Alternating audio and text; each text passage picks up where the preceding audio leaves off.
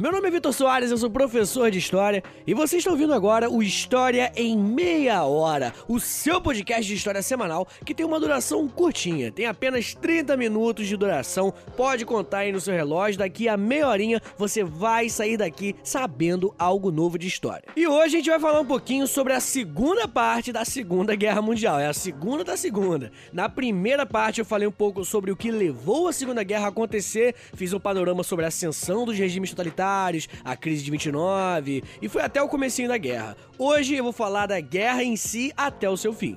Mas antes de começarmos, eu quero dar uns breves recadinhos. Primeiro, entre em historiaemmeiahora.com, repetindo, historiaemmeiahora.com, e lá você pode ouvir os episódios, você pode assinar a newsletter do podcast, inclusive quando você assina, você obviamente recebe as novidades no e-mail e também tem acesso ao nosso grupo secreto do Telegram. Além disso, você também pode entrar em contato comigo lá no site na aba Contato, e aí você pode sugerir novas pautas, puxar minha orelha se eu falei alguma besteira em algum episódio, porque no outro episódio episódio eu sempre corrijo quando eu erro no episódio anterior, tá bom? Mas você também pode, nesse site, ajudar esse podcast a se manter de pé a partir de um dólar por mês. Então, se você quiser e puder me ajudar, é só entrar em historiaemmeiahora.com barra apoie. Repetindo, historiaemmeiahora.com barra apoie.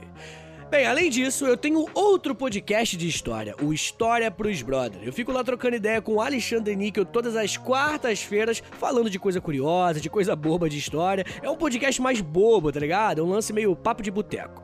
Me siga nas redes sociais, é arroba Soares, repetindo, arroba Soares, Vitor sem C, tá bom? Eu tô lá no Twitter, no Facebook, no Instagram, reclamando bem mais do que eu deveria sobre a vida. Então é isso, bora começar o episódio e vamos falar um pouco sobre o desenrolar do evento mais famoso da humanidade, a Segunda Guerra Mundial. Roda a vinheta aí, Portugal, vambora!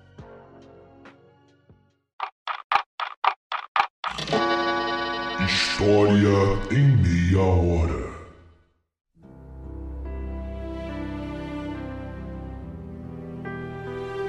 No dia 1 de setembro de 1939, a Alemanha invade Danzig. Danzig é uma pequena cidade na Polônia e a ideia do Hitler era criar ferrovias. Afinal, uma das ideias do nazista era a ideia do Lebensraum, também conhecido como a ideia do espaço vital. O conceito é bem bizarro. Foi baseado no imperialismo dos Estados Unidos e do Japão também. Afinal, né, esses países, eles se viam como raças ou civilizações superiores. Eles subjugavam os outros povos ao seu redor porque eles precisavam de um espaço para o desenvolvimento. No caso americano, os Estados Unidos fizeram isso com os povos nativos americanos e também com a doutrina Monroe. E os japoneses fizeram isso em diversos países na Ásia. Mas é importante perceber o seguinte, tá? Essa influência do Lebensraum, do espaço vital, não é uma coisa que vai influenciar somente o Hitler, não. Lá no Império Alemão já tinha essa ideia. Assim que o Império Alemão nasce em 1871, o Lebensraum já era posto em prática. Inclusive, vai ser um dos motivos para que a Primeira Guerra Mundial comece também. Mas no caso do Hitler, quando ele adotar essa ideia de espaço vital, ele vai além, saca? A ideia de que povos superiores precisassem invadir o território dos inferiores era uma visão meio que natural, segundo Hitler, no sentido de natureza mesmo. Hitler achava que ao lutar contra povos inferiores para impor a sua cultura, a sua raça, né, ele estava na verdade fazendo um trabalho que a natureza também fazia, só que entre os animais. E sobre essa parada de natureza aí, isso já traça um paralelo muito interessante com um negócio só, se liga só. As ideias racistas do Hitler tinham fundamentos. Não tô falando que fundamentos certos. Ele se fundamentou de forma errada, óbvio, mas ele tentou se fundamentar, entendeu? Ao ler sobre darwinismo social do Herbert Spencer, o Hitler encontrou uma legitimidade para os seus atos. Para quem não tá ligado, a teoria do darwinismo social foi uma base para inúmeros problemas no mundo. Essa ideia vai nascer no período do neocolonialismo, aquele período do imperialismo europeu lá na África e na Ásia. A ideia, errônea obviamente, era que Darwin defendia que alguns animais eram mais evoluídos do que outros, então isso também poderia ser aplicado aos seres humanos. Só que para quem realmente já estudou sobre darwinismo, sobre evolucionismo, sabe que isso não tem fundamento nenhum. Não existem animais mais evoluídos, animais superiores aos outros. Na verdade, o que existe são características evolutivas evolutiva de um animal que fazem ele ser mais adaptado àquele meio que ele vive. Por exemplo, imagina que existe um peixe verde vivendo em um mar azul. Esse peixinho verde tem bem menos chance de se camuflar e de conseguir assim passar os seus genes à frente, né? Mas vamos supor que haja uma mutaçãozinha ali e os peixes começam a nascer azuis. As chances de um peixe azul se camuflar em um mar azul é muito mais alta. Ele tem muito mais chance de conseguir não ser morto por um predador e passar os seus genes para as próximas gerações do que um peixe verde.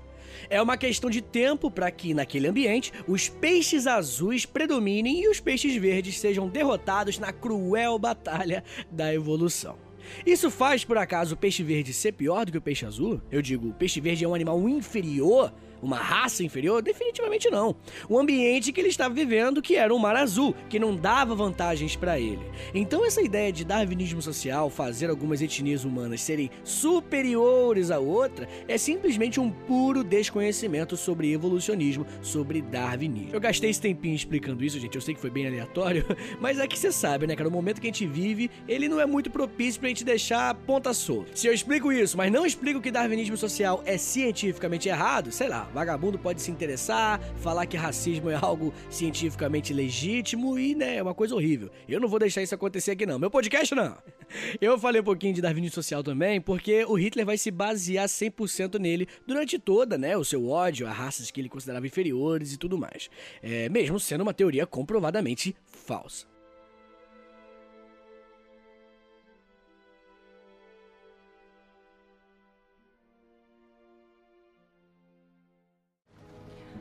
Embora partes enormes da Europa e antigos e famosos estados tenham caído ou possam cair nas né, garras da Gestapo,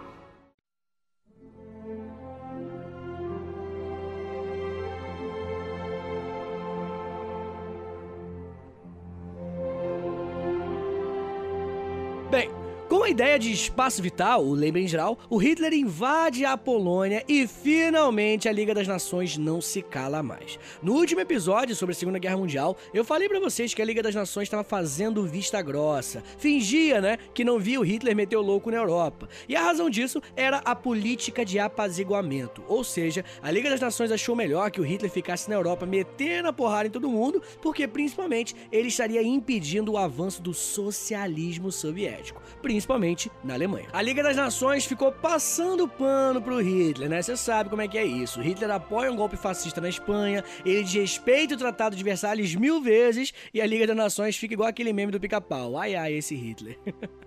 Mas enfim, com a invasão da Polônia, não. Ele invade e a Segunda Guerra Mundial começa. A Liga das Nações vai lá e declara guerra. E ó, quase um mês depois, a União Soviética também invade a Polônia, no caso a parte oriental. Pois é, né, gente? O Hitler e Stalin tinham feito aquele tratado Ribbentrop-Molotov, ou seja, o Pacto de Não Agressão. O pacto tinha a ideia de durar pelo menos vários anos. O Hitler e o Stalin prometeram que não iriam atacar um ao outro. Mas não vai demorar muito para esse pacto ser quebrado, né? A gente sabe como é que vai ser a história. Mas isso eu falo daqui a pouquinho. A França e a Inglaterra, então, declaram guerra à Alemanha. E aqueles blocos políticos econômicos são colocados sobre a mesa. Serão três blocos políticos econômicos. Primeiro, o bloco das democracias liberais, França e Inglaterra. Depois, o bloco dos estados fascistas, a Itália e a Alemanha. E por último, o bloco socialista, que é sozinho a União Soviética. Mas a União Soviética não começa lutando na guerra, só na metade da guerra que ela entra e também entra os Estados Unidos, fazendo parte inclusive do primeiro bloco, o bloco das democracias liberais. No começo da guerra, era apenas França e Inglaterra, os aliados, versus Alemanha, Itália e Japão formando o eixo, tá bom? Aliados versus o eixo. Daqui a pouquinho eu falo melhor sobre o Japão. Bem, Assim que a guerra é declarada oficialmente, o Hitler não perde tempo. O exército alemão ele é conhecido pela Blitzkrieg, sabe? A Blitzkrieg é uma tática alemã de ser veloz, de atacar rápido. Ninguém sabia disso na época que eu vou falar agora pra você. Mas, como o exército alemão não tinha muitos recursos, as suas batalhas precisavam ser bem rápidas. E por isso, eles tinham essa estratégia da Blitzkrieg, ou Guerra Relâmpago. A ideia era chegar no inimigo e já meter porrada nele, não deixar ele ter tempo para ele pensar, moleque. É chegar a bater, não deixar o cara se organizar, se preparar, nada. A velocidade era tão importante quanto tudo. Mas tinha uma coisa interessante sobre isso. Os nazistas, eles usavam drogas chamado pervitin, que era tipo uma metanfetamina. E essa droga deixava ligadaço, moleque, você não tem noção. A galera não se cansava, os soldados não ficavam com sono, enfim. O exército chegava trincadão na batalha e né, isso vinha muito a calhar com a estratégia da Blitzkrieg. Outros exércitos também vão usar drogas na guerra. Na real, a maioria das guerras tem drogas envolvidas. Mas o pervitin era especialmente pesado. Inclusive, né, o Hitler era viciado em várias drogas também. E tem um livro, inclusive, que já vou deixar aqui como a dica cultural do episódio, que é um livro chamado High Hitler. Mas é High de doidão mesmo, tá ligado? Se escreve H-I-G-H Hitler. Esse livro, ele conta sobre essa parte das drogas que tanto Hitler quanto o exército usou pra caramba. Mas enfim, Chegou então um exército de nazista doidão de metanfetamina logo no começo da guerra e Laga invadiu a França. A tomada de Paris acontece no dia 14 de junho de 1940. Não tinha nem um ano de guerra e a França já perde a guerra. Olha que doideira. A capital da França, né, Paris, havia sido invadido e tem muitas fotos aí na net do Hitler lá na Torre Eiffel. A parte sul da França não foi dominada, mas se transformou em um estado fascista chamado República de Vic. A República de Vic vai durar de 1940 até 1944 e vai ser colaboracionista com Hitler, tá? Vai apoiar o Hitler e a parte norte vai ser dominada realmente pela Alemanha nazista mesmo, não tem conversa mesmo não. A República de Vic, inclusive, era comandada pelo Marechal Petain. Enquanto isso acontecia na Europa Ocidental, na Europa Oriental, a Itália estava invadindo a Grécia, moleque. A guerra greco-italiana durou quase um ano e os gregos resistem. A Inglaterra vai apoiar a Grécia e isso vai dar força para eles não deixarem a Itália dominar a região. Enquanto tudo isso acontecia, né, na Europa Ocidental, na Europa Oriental, lá na União Soviética vai ter outras invasões, moleque. Enquanto tava todo mundo olhando pro Hitler e pro Mussolini, a União Soviética invadia a região do Báltico, ali perto da Polônia. A Finlândia, a Lituânia, a Estônia, todos esses países pequenos ali no Báltico foram invadidos pela União Soviética. Alguns foram incorporados pelo território soviético, mas outros apenas sofriam uma influência direta mesmo. Mas ó, eu quero falar aqui da Finlândia, que a história da Finlândia nesse momento é muito braba. A Guerra da Finlândia tem uma figura famosa, que é o sniper Simo Raia. É um cara que matou 505 soviéticos, o sniper é brabo. No fim da guerra, a União Soviética se desgasta bem mais do que planejava e aí vai negociar a paz. A Finlândia dá só uma parte do seu território e parte da sua produção industrial também. Só que se liga só que doido. Um ano depois, em 1941, a Alemanha nazista apoia a Finlândia para lutar contra a União Soviética. Olha que doideira! E ela expulsa os soviéticos do território cedido. E ó, não acaba por aí. A Alemanha, depois desse apoio, se nega a sair da Finlândia, porque né, meio que vai querer dominar a região. E adivinha o que aconteceu? A Finlândia meteu porrada nos alemães também. Caguei que me apoiou contra o soviético. Mete pé na minha terra, parceiro. A Finlândia botou nazista e soviético para respeitar, moleque. A soberania nacional da Finlândia foi mantida. Após a lendária retirada de Dunkerque, que fez 300 mil soldados aliados conseguirem recuar dos avanços nazistas e a França ter sido dominada, a Alemanha decide focar os seus ataques à Inglaterra. É preciso entender uma coisa: o pacto de não agressão com a União Soviética nasceu justamente por isso. O Hitler não conseguiria atacar vários alvos ao mesmo tempo, porque, né, como eu falei, eles não tinham tantos recursos. Então é um de cada vez. E no momento, o foco vai ser a Inglaterra. Como você sabe, a Inglaterra faz parte das Ilhas Britânicas, ou seja, é uma ilha. Não tem como chegar lá com um exército pela terra, né? Só tem como chegar lá de duas formas. Primeiro, pelo mar, só que, né, você sabe, a marinha inglesa é a melhor marinha do mundo, há séculos isso já. Ela que é a marinha que vai derrotar o Napoleão. Inclusive, o Hitler se amarrava no Napoleão. E a outra forma era pelo ar. E é essa segunda aí que o Hitler vai seguir. Uma série de bombardeios vão acontecer entre 1940 e 1941, lá na Inglaterra. Mas o foco, claro, era a capital, Londres. Durante 57 noites consecutivas, a Luftwaffe, que é a força aérea nazista, bombardeou Londres direto. Mais de 40 mil civis morreram e mais de um milhão de casas destruídas. Olha que doideira, cara. A Inglaterra nunca havia sido atacada antes numa guerra, na história da humanidade. Tá entendendo isso? O favorecimento geográfico da Inglaterra fazia com que durante todas as guerras que aconteceram no mundo, incluindo a Primeira Guerra Mundial, a Inglaterra sempre saía ilesa. O Hitler vem e ele ataca muito bem a Inglaterra. mais do que nunca, o Churchill precisava vencer essa guerra. Churchill é o primeiro-ministro lá da Inglaterra.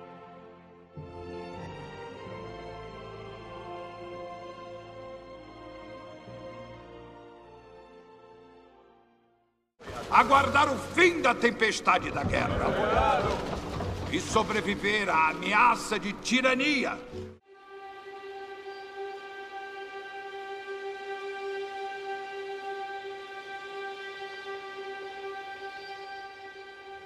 Enfim, entre 1941 e 1943, o Mussolini vai invadir o norte da África, mas os ingleses respondem rapidamente. Então, a Alemanha cria o Afrika Corps, que foi conhecido mundialmente pelo desempenho surpreendente, mesmo com poucos recursos.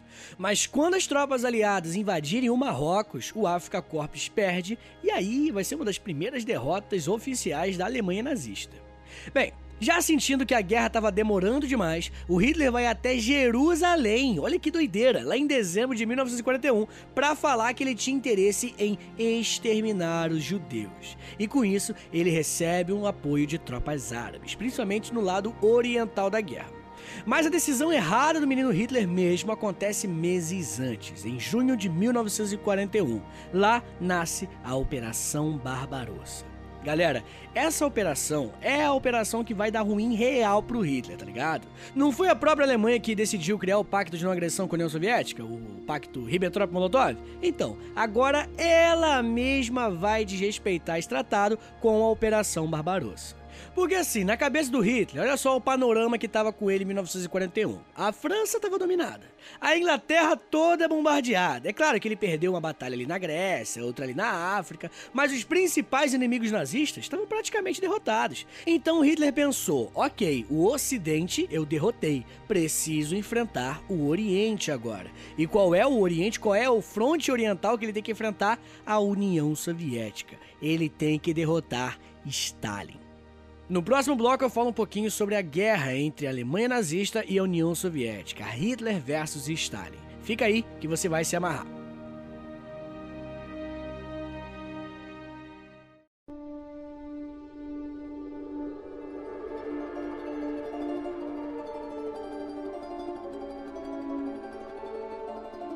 Senhores, como não foi planejado, né, como a União Soviética não esperava o ataque, os primeiros meses da Operação Barbarossa foi muito bom para a Alemanha. Os nazistas venceram todas as batalhas no começo da operação e muitos soviéticos morreram. Inúmeros civis, inclusive, ajudaram a União Soviética a resistir ao avanço nazista. Mas tem uma cidade que vai fazer toda a diferença. Pessoal, a batalha que eu vou contar agora para vocês é provavelmente a maior batalha de todos os tempos. É sério, a Batalha de Stalingrado é uma coisa incrível. É ali que os nazistas vão ser impedidos pelos soviéticos e vai ser exatamente a contraofensiva na Batalha de Stalingrado que vai levar os soviéticos até Berlim, até a capital da Alemanha. Os nazistas recuaram, galera. Os soviéticos fizeram os nazistas recuarem. E esse recuo vai até 1945, quando os soviéticos invadem a capital da Alemanha e Hitler se mata. Mas enfim, essa batalha virou a Segunda Guerra. Até esse momento, tudo indicava uma vitória nazista, mas depois da Batalha de Stalingrado, as coisas começam a mudar de lado. Os aliados, agora com Stalin fazendo parte, indicavam na verdade uma derrota nazista. Também vale a pena falar da Ludmila Pavlichenko. Ela foi uma sniper soviética que lutou em algumas batalhas durante a Operação Barbarossa. Ela lutou, por exemplo, na famosa Batalha de Sebastopol, que tem um filme com esse nome mesmo muito legal sobre ela. Ah, também tem um episódio no História pros Brother, aquele meu outro podcast, só sobre essa mulher. Ela matou mais de 300 nazistas, molecada. E aproveitando que eu tô dando indicação, tem um Nerdcast, né, o podcast do Jovem Nerd, só sobre a Batalha de Stalingrado. É um podcast aí que dura mais de duas horas, ele é bem longo, mas ele é muito interessante, sabe? Vai sendo narrado ali dentro da cidade, a parte da cidade que está sendo dominada pelos nazistas, a parte da cidade que os soviéticos estão resistindo. Assim, eu, eu, eu gosto muito do tema, eu acho que muita gente também gosta, então vale muito a pena aí botar pra ouvir esse podcast e dar uma viajada nessa batalha que vira o jogo, né, cara? É a batalha mais importante, definitivamente, da Segunda Guerra Mundial. Ah, tem um filme também. Hoje eu tô indicando vários bagulho, né? Tem um filme também que se chama A Batalha de Stalingrado, não, é o nome do filme, que saiu em 1949, lá pela União Soviética mesmo. Quem dirigiu foi o Vladimir Petrov, e ele já tava falando da perspectiva dos contemporâneos. As pessoas que Antes fizeram o filme, muitas delas viveram essa que vai chegar até Berlim, a capital da Alemanha, e o Hitler vai se matar. Vamos falar um pouco também sobre a entrada de um outro personagem importantíssimo da Segunda Guerra Mundial, os Estados Unidos da América. Pois é, tanto na Primeira Guerra Mundial quanto na Segunda Guerra, os Estados Unidos não começam participando da guerra diretamente, não. Eles têm ali né, um receio, eles esperam, eles vendem muitos produtos nas duas guerras, e aí, por algum motivo, eles participam. E o que vai fazer os Estados Unidos entrarem na guerra vai ser uma besteira japonesa. Para piorar a situação do eixo, que já está começando a declinar, os japoneses, em 7 de dezembro de 1941, quase que paralela à Operação Barbarossa, vão atacar Pearl Harbor, senhores. Pearl Harbor era uma base militar estadunidense no meio do Oceano Pacífico. Tem aquele filme lá com o Ben Affleck. Eu não sei se eu gosto ou se eu não gosto do filme. é meio louco, uma relação meio, meio confusa que eu tenho com esse filme. Mas enfim, assista lá. De qualquer forma, esse ataque vai fazer os Estados Unidos entrarem na guerra ao lado dos aliados. Eu até poderia falar aqui bastante, né, sobre esse ataque, sobre a guerra no Pacífico, né, que é essa guerra que acontece paralela à Segunda Guerra Mundial no Oceano Pacífico, né, por isso que é o nome, e os Estados Unidos e Japão ficam lutando lá. Só que eu já gravei um podcast só sobre Hiroshima e Nagasaki. Então eu falei bastante sobre a Guerra do Pacífico, falei bastante sobre as bombas nucleares, obviamente, né? E você pode ouvir esse podcast aqui no feed do História Meia Hora mesmo, tá? Quando você acabar esse episódio aqui sobre a segunda parte da Segunda Guerra Mundial, você pesquisa no feed, no Spotify, no Deezer, né? Podcast, no próprio site, sei lá, dá o seu pulo aí, sinal de fumaça, sei lá. você pesquisa sobre o episódio de Hiroshima e Nagasaki Nagasaki, que ele tem tudo a ver com esse episódio aqui. Principalmente porque eu falei das bombas nucleares, né? A Little Boy e a Fat Man, as duas bombas nucleares jogadas em Hiroshima e Nagasaki, respectivamente, foram as bombas aí que vão mudar o destino do mundo, né? Eu vou falar ainda hoje sobre como isso vai influenciar a diplomacia internacional, como a gente não teve uma terceira guerra mundial, quiçá quem sabe por conta dessas explosões nucleares. Eu sei que é bizarro falar isso, mas daqui a pouquinho eu vou provar o meu ponto aqui para vocês.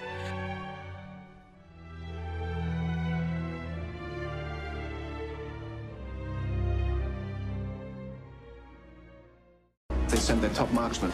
It seems he's come all the way from Berlin to stop you.